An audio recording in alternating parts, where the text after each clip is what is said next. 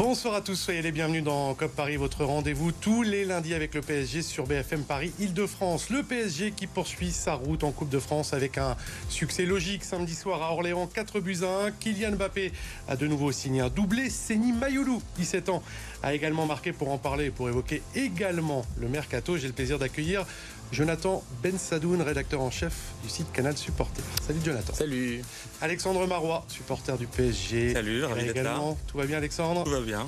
Et dans quelques instants, Nicolas Saint-Ruf, capitaine de l'US Orléans, buteur samedi face au PSG, sera aussi avec nous pour débriefer ce Orléans PSG, cette euh, victoire parisienne au stade de la Source marquée par une énième prestation XXL de Kylian Mbappé. Seni Mayoulou, 17 ans, a lui aussi euh, marqué son premier but chez les pros, focus sur le nouveau Titi parisien de l'effectif et sur la place accordée aux jeunes par Luis Enrique. Et puis un petit point mercato, J-9 avant la clôture du marché. Ça ne bouge pas beaucoup pour l'instant côté parisien et s'inquiétant pour la suite de la saison. On en parlera avec nos deux chroniqueurs. Enfin, comme tous les lundis, les résultats foot et omnisport de vos clubs franciliens. Cop Paris, c'est parti.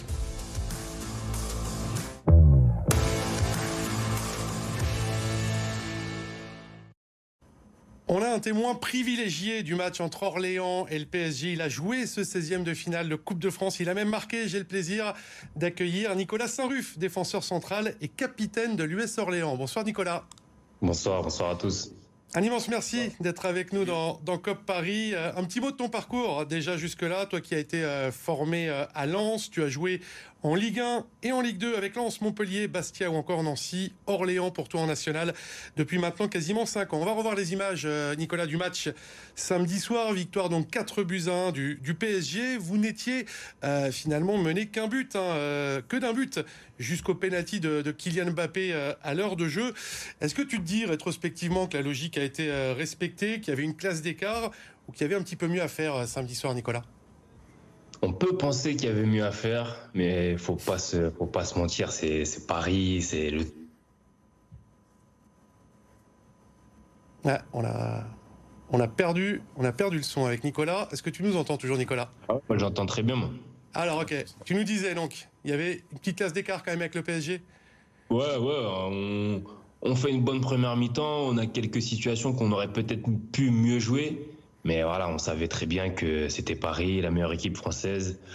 Euh, ils ont mis une équipe, en plus je pense qu'ils nous ont bien respecté parce qu'ils ouais. ont une équipe qui sur le papier peut jouer tous les jours en Ligue 1. Donc euh, voilà, on, a, on savait que c'était fort. On a voulu tenir euh, le maximum, le plus de temps possible. Quand on rentre à la mi-temps à 1-0, on dit que avec la magie de la Coupe de France, peut-être ouais. que.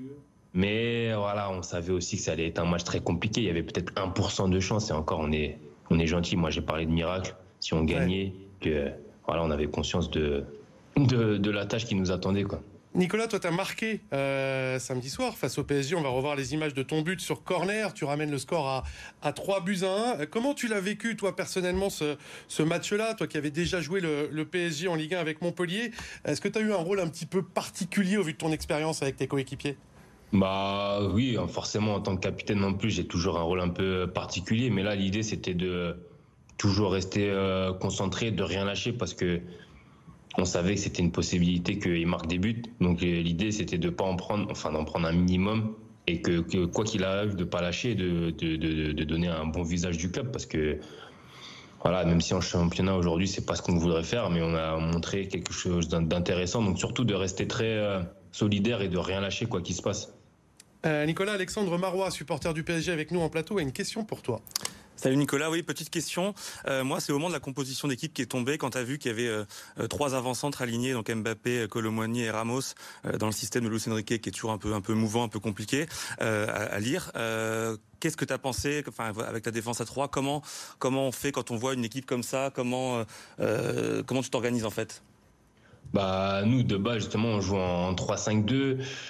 L'idée, c'était plus de... Comme on sait qu'en plus Paris aime bien euh, attaquer sur toute la largeur, donc euh, passer plus en, en 5-3-2 quand on quand on n'avait pas le ballon. Et surtout qu'en première mi-temps on n'a pas eu beaucoup de ballon, donc on s'est retrouvé à défendre sur euh, toute la largeur et avec euh, nos pistons qui se sont re retrouvés à défendre un, peu plus bas. Donc euh, on savait aussi qu'on pouvait pas aller les presser parce que déjà ça va ça va beaucoup plus vite, faut pas se mentir. Et que avec les joueurs offensifs qu'ils ont ça va vite aussi, donc il fallait pas se livrer pour laisser un minimum d'espace parce que voilà, Mbappé, Colomwani, ça va vite. Ramos, c'est des bons joueurs. Marco Asensio, Vitinha, franchement, comme j'ai dit tout à l'heure, ils ont mis une équipe qui, qui peut jouer en Ligue 1 tous les jours. Donc, c'est que nous, moi, je le prends comme une marque de respect parce qu'ils se sont dit que ça allait pas être facile non plus ce soir, même si euh, on savait que ça allait être euh, un match très compliqué pour nous. Nicolas Saint-Ruf, capitaine de l'US Orléans, est avec nous dans COP Paris. Une question de Jonathan Bensadoun. Euh, bonjour Nicolas et, bravo pour votre parcours. J'avais moi justement la question, et tu parles beaucoup de, respect depuis le début. Quel est le joueur, toi, qui t'a le plus marqué euh, euh, lors, de ces, lors de cette confrontation, que ce soit euh, en tant que qualité, bien sûr? Bon, évidemment, j'imagine que tu vas dire Bappé, mais peut-être quelqu'un d'autre. Mais au-delà de ça, au-delà des qualités de footballeur, même humainement, celui qui a été le plus avenant à votre égard, etc., au cours de cette rencontre et même après? Alors déjà, je vais revenir sur Mbappé tout de suite. C'est que ce matin, on se faisait un petit, un petit bilan du match. On s'est dit que il n'a pas touché tant de ballons que ça. mais au final, bah, c'est deux buts, deux passes Deux passes euh, ouais, c'est terrible. c'est chirurgical. Donc on se dit, voilà, c'est vraiment le, top, top, top niveau. Et après, euh, plus euh, humainement, bon, vu que j'avais rencontré Marquinhos en allant signer les feuilles, bah, j'ai senti quelqu'un. Je crois que tu as récupéré, je crois que as récupéré le maillot de Marquinhos, c'est ça, après match?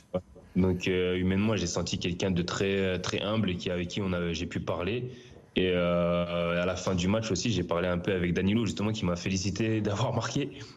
Donc même moi, j'étais un petit peu surpris parce qu'il il était presque plus content que moi, parce que moi, j'étais évidemment sur, sur la défaite et mon but, il était un peu... Euh, il passait après forcément parce qu'en tant que défenseur, moi, je veux pas prendre de but. Et donc, il m'a félicité d'avoir marqué. Donc, j'ai trouvé ça un geste vraiment, vraiment très classe. Euh, Nicolas, euh, juste pour revenir sur Kylian Mbappé, il y a un débat en ce moment sur son, positionnement. Il a été repositionné euh, en tant que numéro 9, ça c'est sur le, papier. Explique-nous un petit peu comment tu as défendu sur un Kylian Mbappé numéro 9, mais pas totalement. Dans quelle zone il ah. était, Kylian Mbappé? Bah, au final, il était assez axe, mais on sent que quelquefois il passe sur le côté un petit peu et L'idée, c'est de, de lui laisser le moins d'espace possible, mais même en lui laissant le moins d'espace possible, ça, ça va vite, hein, parce que sur le premier but, son enchaînement, j'ai même entendu des gens dire qu'il a de la chance. C'est pas de la chance. Son enchaînement, il est, il est maîtrisé. Et avec le peu d'espace qu'il pouvait avoir, le ballon est passé entre mes jambes. Moi, quand je sors, je me dis, je vais peut-être avoir le temps de me protéger pour pour agrandir ma surface de corps et le contrer un maximum. Mais l'enchaînement, hein, il va tellement vite que bah, j'ai même pas le temps de sortir au final. Donc, il euh, faut pas lui laisser d'espace. Mais c'est trop simple de dire qu'il faut pas lui laisser d'espace en fait. On l'a vu aussi, euh, Kylian Mbappé, euh, on va revoir les images, prendre du temps aussi, comme tu l'as dit, avec des enfants, avec certains de tes coéquipiers après match pour prendre des photos, signer des, des, autographes. On a vraiment le sentiment voilà, que le PSG vous a respecté sur le terrain, mais aussi en dehors. Ouais, franchement, ils ont été euh, très corrects. Euh, voilà, on a senti qu'ils avaient envie de gagner parce que le moindre moindre touche un peu litigieuse, bah, ils, réclamaient aussi. Donc, euh, ils nous ont vraiment respecté du, début à la fin. Et puis, à la fin, ils ont pris du temps aussi pour prendre des photos avec tout le monde, puisque nous, on est rentrés avec nos enfants. Et donc, ils ont pu prendre des photos avec les enfants de quelques joueurs et tout. Et franchement, je trouve que c'est super. Jonathan Alexandre en plateau, doublé encore de, Kylian Mbappé, 28 buts en 26 matchs depuis le début de saison. 2024, euh, c'est 7 buts et 4 passes décisives en, en 4 rencontres. Ça renvoie quand même l'image euh, de plus en plus en ce moment d'un PSG quand même dépendant de Kylian Mbappé. Oui, mais j'ai envie de dire, bon alors après il y a quand même les matchs aussi contre l'US Revel, oui, oui, euh, c'est particulier, mais euh, j'ai envie de dire que là, euh, c'est ce qu'on espérait en tout cas, c'est de voir un Kylian Mbappé en forme pour le printemps. C'est ça, de toute façon, c'est là on l'attend Mbappé. C'est pas tant sur le début de saison, on l'attend bien sûr en Ligue des Champions en phase de poule, mais là, en l'occurrence, d'être aussi efficace, aussi tranchant à chaque match, alors que la Ligue des Champions arrive maintenant d'ici un peu plus de trois semaines, c'est ça.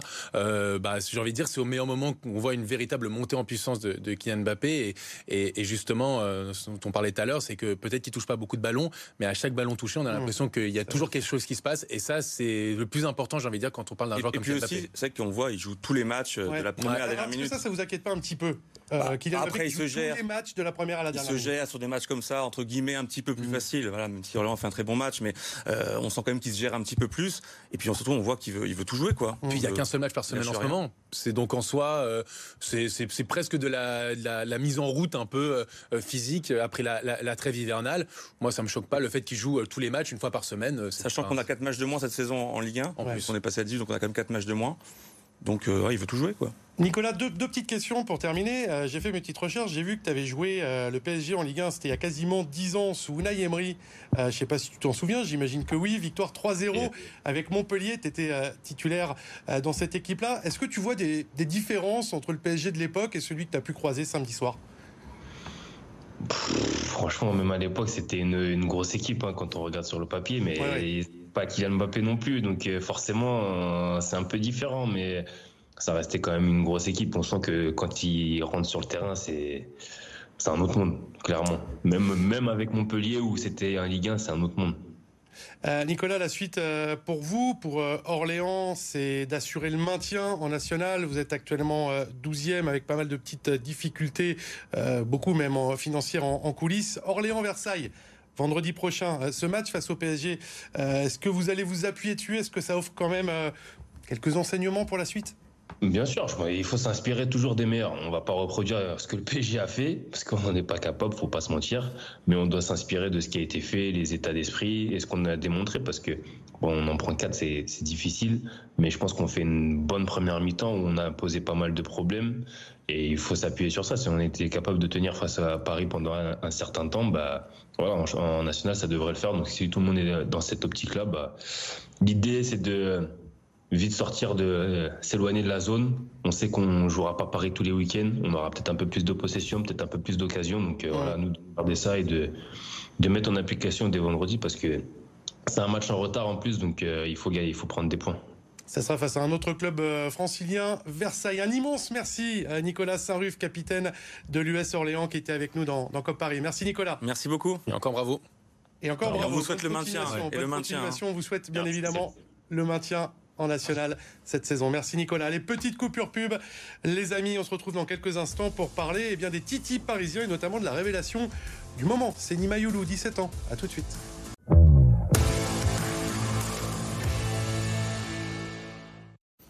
De retour dans Cop Paris avec nos invités du soir, Jonathan Bensadoun, rédacteur en chef du site Canal Supporter, Alexandre Marois, supporter du PSG. Il est donc devenu le 316e buteur de l'histoire du club. Seni Mayoulou 17 ans, formé au PSG, rentré en fin de match à Orléans. Le Titi parisien inscrit son premier but en pro quelques instants plus tard sur cette belle action collective. Ramos, Bappé et le petit piqué subtil de Mayoulou pour inscrire le quatrième but parisien. Il avait déjà fait belle impression lors de son entrée face à Revel au tour précédent.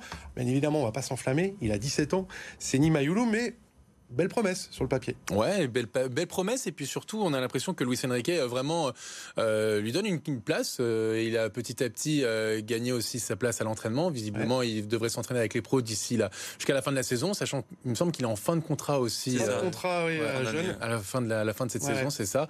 Donc je pense que le PSG va tout faire pour le pour le prolonger. Et alors, ce qui est d'autant plus étonnant, c'est qu'il rentre en tant qu'attaquant, sachant que de base son rôle c'est plutôt milieu relayeur. C'est un peu comme les Kangin, il peut jouer à la fois relayeur, il peut mm. jouer sur les côtés Enrique aime beaucoup les joueurs polyvalents. En plus, il est ambidextre, il a les deux pieds gauche-droite. Euh, il peut jouer à plein de postes différents. Enfin, on voit qu'il a une belle technique. Donc, je pense que c'est un, typiquement le profil de joueur qui plaît à Luis Enrique. Et effectivement, avec cette problématique de vouloir le, prolonger, je pense qu'il va avoir du, il va avoir du temps de jeu. Complètement. Vous avez euh, parfaitement résumé le profil euh, de, de Mayoulou. On va quand même écouter Luis Enrique qu'on a parlé après la victoire contre Orléans et en élargissant un petit peu sur la, problématique entre guillemets des, des jeunes au PSG. C'est un joueur très jeune, avec beaucoup de qualité. Il a les deux pieds, est très intelligent et peut évoluer sur un côté ou à l'intérieur. Nous sommes un club qui a les moyens de signer de très bons joueurs, mais nous voulons aussi utiliser les joueurs de la formation comme Zahir Emery, Ethan Mbappé, Mayoulou ou Zagué. Nous avons beaucoup d'options. Alors la première étape, effectivement, on le disait, ça sera de passer officiellement professionnel, contrat aspirant. le PSG doit maintenant lui offrir un, contrat pro. si l'on élargit donc un petit peu le débat, on a entendu Luis Enrique expliquer que le PSG était un club qui devait aussi faire jouer les jeunes, au-delà des, des transferts onéreux. Comment vous le jugez de ce point de vue-là, Luis Enrique? Bah, je trouve que cette année, euh, il donne enfin, il fait confiance à, des jeunes joueurs et c'est, bah, on voit Zaire Emery qui est même devenu euh, la pierre angulaire du milieu de terrain. Euh, clairement, il jouait l'an dernier un petit peu, mais il était un peu brinque-ballé à droite à gauche par par Galtier. Là, Luis l'a vraiment installé dans un rôle de titulaire indiscutable. c'est un des premiers noms qu'il met sur sa feuille de match quand il est pas quand il est pas blessé. Donc déjà rien que ça, c'était un, mm. vrai signal. Et donc voilà, il y a du temps de jeu. Ethan Mbappé commence à avoir un petit peu de temps de jeu. on sent qu'Enrique a envie de faire confiance aux jeunes et que y a, sa hiérarchie, elle est pas, elle est pas faite sur les noms, elle est faite vraiment sur le, le sur le niveau, sur ce qu'il voit à l'entraînement, sur euh, la polyvalence des joueurs. Et ça, c'est vraiment intéressant, je trouve. Jonathan, on entendait, c'est vrai, on avait beaucoup critiqué Christophe Galtier là-dessus, qui disait c'est, c'est un privilège presque pour les jeunes de faire la feuille de match. Là, on sent quand même une philosophie un petit peu différente. Alors, il y avait aussi quand même l'année dernière où tu avais des joueurs comme euh, Messi, Neymar, euh, Verratti. Donc, c'est quand même des joueurs aussi qui sont difficilement euh, sortables. voilà, d'une feuille de match. là, pour le coup, maintenant que l'effectif il est peut-être un peu plus homogène, euh, c'est sûr que bah, tu, tu auras peut-être un peu, un peu, un peu moins de difficulté à sortir certains joueurs parce que surtout aussi, et ça il faut le dire, c'est que les certains noms dont on parle, bah, ils sont pas non plus à la hauteur. quand on voit, alors même s'il n'est pas du centre de formation, mais quand même il arrive sur la pointe des pieds, mais un Bradley Barcola mhm. qui de base en fait est arrivé un peu dans l'ombre du transfert de Randall Colomwani, qui avait pas beaucoup de temps de jeu en début de saison, et puis finalement quand on voit le niveau de Colomwani, bah, quand on voit le niveau quasi inexistant de, de, de, de Gonzalo Ramos, bah, en fait, Barcola, il a non seulement su euh, s'imposer et à l'entraînement, et à chaque fois qu'il rentrait en match, bah, petit à petit, gagner des minutes. Une méritocratie ah, qui n'existait pas forcément. Alors, c'était pas forcément non plus que de la faute de Christophe Galtier à l'époque, parce qu'il y avait les joueurs que tu évoquais, bah, Neymar. Mais euh, voilà, chacun a aussi euh, sa place en fonction des entraînements, aussi on l'imagine, et de ce qui se passe en match. Bah, c'est ce qu'il a dit, il me semble, c'est Bradley Barcola qui a dit ça en plus, en, donc, justement, en, interview récemment. Il avait dit en soi qu'en fait, à l'entraînement, tout le monde se défonçait parce que tout le monde savait qu'il bah, y avait un potentiel euh, pour pouvoir aller chercher une place de titulaire. Et euh, moi, je suis très content en tout cas de voir Bradley Barcola euh, titulaire parce que non seulement je trouve que malgré son match, son entrée en jeu contre Newcastle qui avait été un peu critiqué, et eh ben il n'a pas baissé les bras, au contraire. Et aujourd'hui, il est devenu important. Et pour moi, je ne peux pas l'imaginer Bradley Barcola en dehors du 11 contre la Real Sociedad dans Ligue mmh. des Champions dans les dans les Ce qui est intéressant aussi avec Enrique, c'est qu'en fait, on ne sait jamais la compo qui va aligner. on la prend toujours au dernier moment. D'ailleurs, les joueurs la prennent au dernier moment. C'est qu'en fait, c'est vraiment, je pense, ce qu'il voit à l'entraînement, la méritocratie. Enfin voilà, c'est vraiment pour lui, il faut mériter sa place. Il, a ajouté après le match contre Orléans que ce match-là lui donnait encore plus envie finalement d'aller gagner la coupe avec cette équipe-là. Euh, est-ce qu'il ne doit pas, euh, alors je vais pas dire revoir ses, plans, euh, mais faire un petit peu plus tourner parce que Nicolas Saint-Ruf que l'on a eu tout à l'heure nous expliquait, bon il nous met une équipe quasiment, alors pas type, mais Brest ça sera dix jours avant la Real Sociedad. Euh, est-ce qu'il n'y a pas une nécessité voilà, de faire bah, un peu plus? Bah, il, faut effectivement faire tourner, mais il faut aussi mettre en place l'équipe. Enfin, je pense qu'il a déjà en tête l'équipe qui jouera contre la Real Sociedad. Donc il faut trouver le, le beau compromis entre le fait de faire tourner et garder quand même une dynamique avec les joueurs qui, qui, qui vont jouer euh, ce huitième de finale aller. Clairement. On va terminer, les amis, avec euh, le mercato très calme euh, au PSG cet hiver. Alors, une arrivée, c'est celle de Beraldo, hein, qui a du temps de jeu euh, depuis, depuis quelques semaines, défenseur central brésilien, 20 millions d'euros. Il reste 9 jours de marché. Tic-tac. Clôture du mercato le 31 janvier. Au vu des blessures, je pense notamment au secteur défensif, bien évidemment. Comment vous jugez ce mercato, Jonathan? Bah, il n'y a rien à dire puisqu'il se passe rien. Donc c'est quand même compliqué et c'est problématique parce que c'est surtout au milieu de terrain en fait. Et en fait, c'est le milieu de terrain qui te pose ah plus de problème. Ah c'est terrible. Je trouve que vraiment le milieu de terrain, à limite en défense, on a du côté du PSG, on a quand même des joueurs comme Marquinhos, euh, Danilo Pereira. Euh, moi, ce que dire, moi, je suis quand même plus ah inquiet derrière parce que si on a une blessure d'un joueur derrière, toujours replacer Lucas Hernandez. Avec aussi le avec aussi le Kamukele, avec aussi le Kamukele qui là en ce moment euh, joue pas trop, on sait pas trop s'il va partir, s'il va rester. Hakimi qui est à la canne, Kimpembe qui va parvenir, Nuno Mendes qui va revenir de blessure, on ne sait pas dans quel état. Ne va pas revenir non plus. Voilà, Skriniar non plus. Donc au final, on est quand même très court en termes de nombre. Lucas Hernandez, il a quand même beaucoup joué. Il a quand même eu les croisés il n'y a pas si longtemps que ça. Sur les matchs de coupe. Il souffre sur les matchs de coupe et il le faut absolument parce qu'il ah a quand même eu les croisés il n'y a pas si longtemps que ça. Mais ça veut dire que si Lucas Hernandez, par exemple, se blesse ou que Marquinhos se blesse, on peut vraiment être en difficulté. Donc moi, il faut, faut, vraiment prendre un central. De recruter bah, surtout qu'on parlait, on parlait, là, on parlait de Mayoulou au milieu. On a quand même des, quelques petits jeunes qui sont pas mal. Euh, on a des joueurs polyvalents euh, euh, comme Asensio qui revient bien, comme Lee. Donc au milieu, on a quand même des solutions, je trouve. Même ah, s'il manque, il manque peut-être un top joueur, il manque peut-être un, top milieu. Il développe sur le, sur le milieu de terrain. Non, non, je trouve que ça manque de qualité en fait. Clairement, je trouve que oui, il manque un top joueur. En fait, si on prend un milieu, pour moi, il faut prendre un gros, un grand bah joueur, un gros joueur. C'est pour prendre un milieu en plus, euh, un énième milieu, un peu qui va dépanner, moyen pas utile. Le problème, je crois, c'est l'enveloppe. Hein. Alors que derrière, il n'y a pas l'enveloppe pour aller chercher. Alors que derrière, pour moi, alors que derrière, pour moi, il faut vraiment un joueur. Alors dans le meilleur possible évidemment, mais rien que pour le nombre, je pense qu'il nous faut. On parle de Euro notamment. Je pense que Euro serait une bonne idée, par exemple. Milieu de terrain, quel profil, euh, à quel prix euh, Je bah, sais pas. Par exemple, j'ai entendu un nom comme Joshua Kimmich. Oui. Alors peut-être. Il peut jouer partout. L'avantage, c'est qu'il peut aussi jouer derrière. Il peut jouer en défense, il peut jouer au milieu. Les joueurs ont, bien fait ralentir la, la rumeur. Ah oui, mais c'est quand même dommage que le Paris Saint-Germain n'essaye pas d'accélérer cette rumeur justement. Enfin, surtout dans le il est... surtout Mukele. Bah oui, c'est ça. Il, reste 9 jours, hein, ça peut encore.